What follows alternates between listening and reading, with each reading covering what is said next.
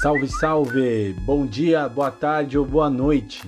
Começa agora o nono episódio do Pandemia Sem Neurose. O projeto de auxílio emergencial, também conhecido como Renda Básica, ainda não entrou em vigor. Depois de ser aprovado na Câmara dos Deputados e no Senado Federal, o projeto seguiu para o gabinete do presidente Bolsonaro e do ministro da Economia Paulo Guedes. E por lá as coisas não estão andando tão rápido quanto deveriam.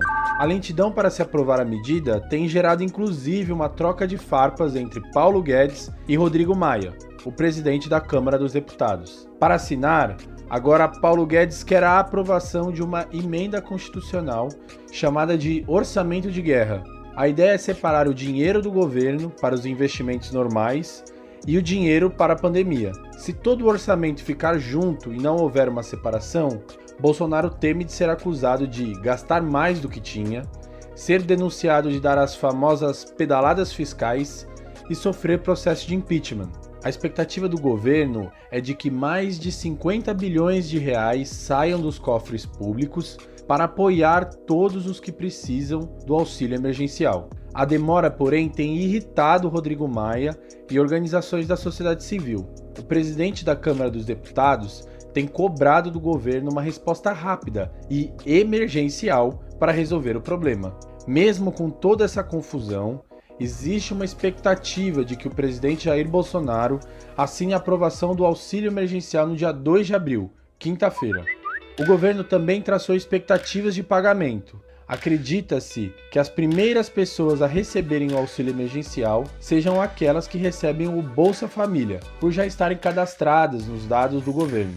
A expectativa é de que o pagamento para esse grupo comece a chegar no dia 16 de abril. O dinheiro pode demorar um pouco mais para os trabalhadores informais por conta da dificuldade do governo de localizar todas essas pessoas. Até lá, não tem jeito é seguir acompanhando e pressionando o governo para liberar esse dinheiro quanto antes. Este podcast é um oferecimento das iniciativas de comunicação Alma Preta, Desenrola e Não Me Enrola e Periferia em Movimento. Se quiser saber mais sobre os impactos do coronavírus nas periferias de São Paulo, procure nas redes sociais e no Google o Desenrola e Não Me Enrola, o Alma Preta e a Periferia em Movimento.